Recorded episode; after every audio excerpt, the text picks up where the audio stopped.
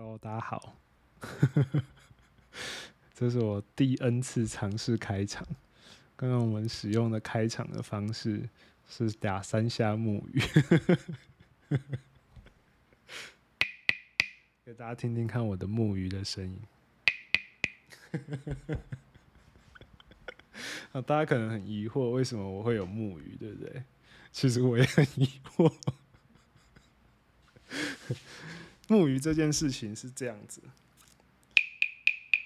那时候家里有人的身体跟心灵都有出状况，然后所以那时候去庙里面求求签，然后请一些老师帮忙，这样，然后他们就有说要念经，为了念经，我就跑去买了一个木鱼。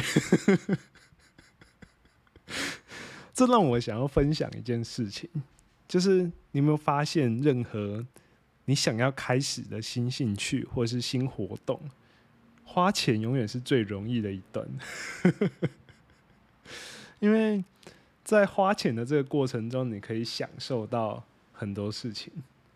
你可以享受到，比方说你要去爬山，你在爬山之前，第一件事情呢，不是先去查哪一座山可以爬。不是先去找朋友要爬哪一座山，你第一件会做的事情就是打开你的网拍，看一下要买什么装备。这件事情其实很奇妙，其实我也想蛮久。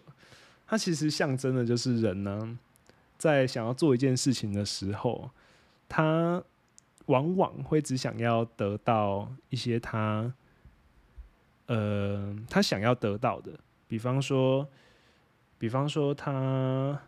在逛网拍的时候，他可能就会想到：哇，如果我爬完了这一座山之后，我可以怎么样子去发文？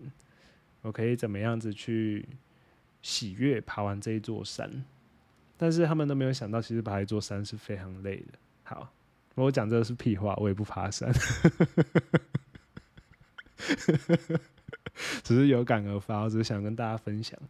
就是当我们想要做一件事情的时候，逛网拍永远是最容易的，坚持永远是最困难的。就像我要录 podcast，第一件事情就是先去找麦克风，然后买了三个月之后都还没有开始录。好，那所以这是我今天想跟大家分享的事情。好，那就这样子。